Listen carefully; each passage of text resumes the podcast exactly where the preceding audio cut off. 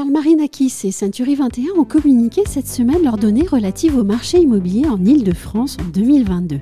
C'est un marché intéressant à suivre et tout à fait représentatif de ce qui se passe à l'échelle nationale.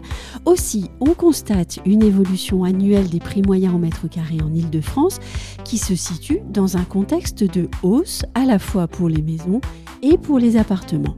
Mais quand on regarde les chiffres mois par mois, on constate que les prix ont baissé à partir du mois de juin 2022 pour les maisons et de juillet 2022 pour les appartements. C'est le fameux point de bascule noté par Century 21 à l'échelle nationale et qu'on retrouve donc ici pour le marché de l'île de France en 2022. Autre information très intéressante, celle de l'évolution annuelle des investissements locatifs en Île-de-France.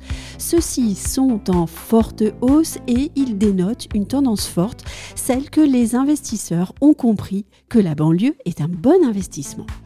Voilà pour ce focus sur le marché immobilier en Ile-de-France en 2022, communiqué par Century 21.